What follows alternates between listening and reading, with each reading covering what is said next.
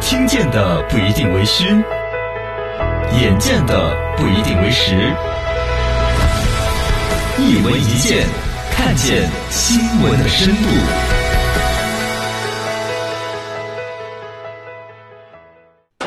三星恩仇录。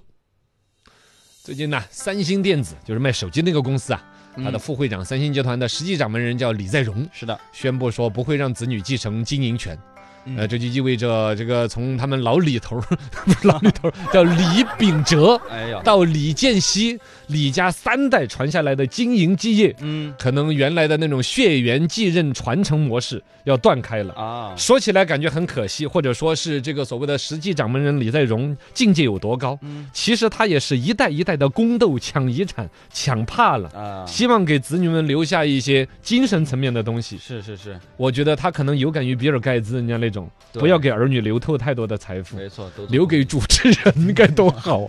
大光头。可能跟主持人也不是很有关系吧。嗯，今天来说一说偌大的三星产业为什么要最终不给血缘亲戚留一点呢？嗯，其实真的是三星企业三代人的这个恩恩怨怨，哎呦，遗产抢到了极其恐怖的地步。争斗剧啊，这个三星呢，现在大家知道的就是它是智能手机厂商啊，对，这边苹果、三星、华为。啊，啊，这都是全球三大排在前几位的，怎么怎么样？对，其实它二十多个各种产品、各种行业，那都是了不涉得及嗯领域很的，广。包括什么就军工厂啊那些啊，对对对，房地产呐、哎呦三三星也造汽车，造汽车，韩国第一，一大军火商也是三星啊，嗯对然后全球最大的造船厂也是三星牌造船厂，哇，哎你就想知道嘛？做了业务很多，包括像房地产行业那边，你说，哎，我们国内没看到啊。对嗯房地产这个呢，地区优势比较大，啊但在建筑这一块儿，像全世界出名的迪拜阿塔里、巴塔、啊吉隆坡不是有个双子塔，双子塔，哎，都是他修的。哎呦，哦，是就是说三星，你比如说现在全世界说公司搞得大，就是哦，三星可能是世界五百强哦，嗯都会这么想。是错，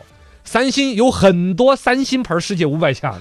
三星旗下的这个公司有二十多个都是进了世界五百强的。哦哟，也就是说，你世界五百强排下来有有二十多家都是他们一家人三星的的，哦。哎真要厉害真的把这个三星所有他们三星自己一家人的生意摞到一起来，包括嗯了三星电子啊、保险呐、物业呀、各种领域加起来的话，起码排到世界前三，嚯，是这样子的一个大企业。太厉害了，他这个创始人老李头啊，嗯，李老师家的李老 师，叫李秉哲，哦一九一零年生人。哦，，家里边呢，就算是那个这那个年月本身就不太平，嗯但算是家境殷实，比较专有门把钱他送到日本去留学，因为嗯日本明治维新嘛，就搞得过整个亚洲算是日本先发达起来。 是韩国人送到那儿去有一番，早稻田就去学嗯种稻子，不 是没有啊这个大学早稻上学田对呃学习。回国之后，一九三八年创立了三星商铺，嗯，应该是那个整个这个生意的一个雏形源头了啊。嗯然后他本身天生的那种商业的头脑，哎，有日本学了一些索德斯嘎呀那些知识知识人家啊，然后做的风生水起嗯，从什么面粉啊、制糖啊、工业啊、原油啊、造船啊，什么赚钱赚什么什。么赚钱做什么，啊，很快就成为韩国最大的一个企业之一好厉害哦。然后呢，这个里边就说到生意做得顺的时候啊，啊！人无完人，呃，为什什么么呢？都搞得好，啊但是在这个子嗣啊、教育方面明显就有所疏漏。是他其实是十五岁的时候家里边包办婚姻，他也是我们中国传统文化影响下的一个啊嗯是文化很层。早就，所以就是父母之言、媒妁之言、嗯对媒包办父母婚之姻命命就包办了一个婚姻，是结了婚就生孩子，哔儿哔儿哔儿没事儿生，没人生了八个，生了，哦呦，八个八个儿女，三个儿子。这个按说这个就传统文化里边，儒家文化里边就有儿子继承家业，女儿呢啊是可能就是嫁出去的，女儿是泼出去的水，嗯就至少抢的不是那么凶。对对对，对但就这三个儿子，那抢得头破血流的。哎呀，一开始呢，这个老李头儿李秉哲呢嗯是准备说咱用对平分，平这分就很简单，除以三，拿计算器马上搞啊定。公平嘛，这个，对呀，嗯，但老头儿赶着赶着就改了主意，哎，为什么呢？ 他就觉得说出不进是吧长子啊啊，出不进对呀，出去三不如出境啊，无限循环。 三的三三三三三三，也有这种可能吗？你个破孩子！ 哦 反正老李头儿就觉得让大儿子、长子长子继管家业，可能更利于我的事业的飞黄腾达，啊，先给觉得多他一有点啊出息。二儿子叫李昌熙，嗯就这个二儿子，他一开始就不喜欢。啊，就这个儿子好吃懒做、不学无术的哎呦，就老头儿我是做生意的，是他天天在这儿跳街舞， 哎，说的谁？托马斯全旋，哎，这个破孩子，就不想这给个他我们都是做大生意的，天天在地上打什么滚儿了，知道 吗？我不想给他 是吧？就对二儿子很不待见。嗯，然后呢，呃，三儿子老叫三嗯李建熙，也不是重点的培养对象，因为毕竟到老三了嘛，对啊，一般爱长子啊、大事业的继承啊那些。然后这个三儿子呢，虽然不是重点的培养对象，但是呢，也是一个乖乖宝贝啊，嘘寒问暖啦、啊就显得很贴心呐、挺乖的，反正，哎呀，就跟就跟那个九王夺嫡呀、啊嗯就跟我们那个清朝那个乾隆，呃，乾隆不是乾隆，对叫雍正他们嗯什么跟八爷四爷抢江山一样的，对对对，对各使出浑身解数，有人就负责在老爷子面前背唐 诗，有人就负责捶背，对对，对各自正表现。嗯，结果这三个儿子各正表现，弄了一通出来之后，实际上老头儿还是觉得长子继承家业还是给老大老大，嗯结果偏偏这个老大呢，哎呀，让老头儿失了望了，哦拿公司给他管的不到半年，搞了个一团糟，哎呀，都不要说老头儿看不看得下去，这公司毕竟是合伙的嘛，没错，还有其他股股东，你就嘛，搞什么呀？你把这公司跟你儿子已经搞得稀巴烂的， 哈哈，要求就把这个太子要废掉，不能让他来管，怎么怎么怎么样。呃，嗯，老头儿就收就就就发现确实这生意不能给他，就把他收回来管理权。啊，又重新管理，结果你想这个东西儿到嘴巴里面的肉我都嚼了两口了，你又拖出去，大儿子想不通哈，对呀，那是要形成呕吐现象的嘛，是是是，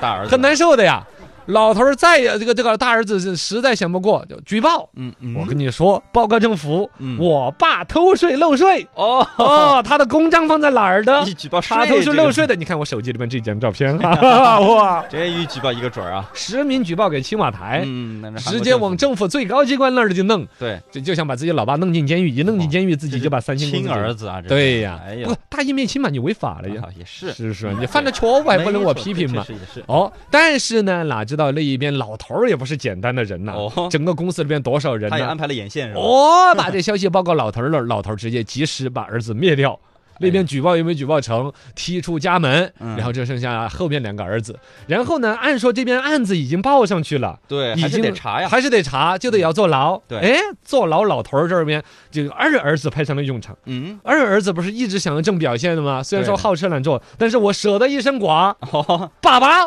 我来承担错误，就说是我偷税漏税，嗯哎，就说公章在我这儿，这背锅了，这我替你坐牢，哦正表现呢。啊，知道吗？你这平常就是一个不学无术那种的，对我没事儿，这个我我经常坐牢，爸爸，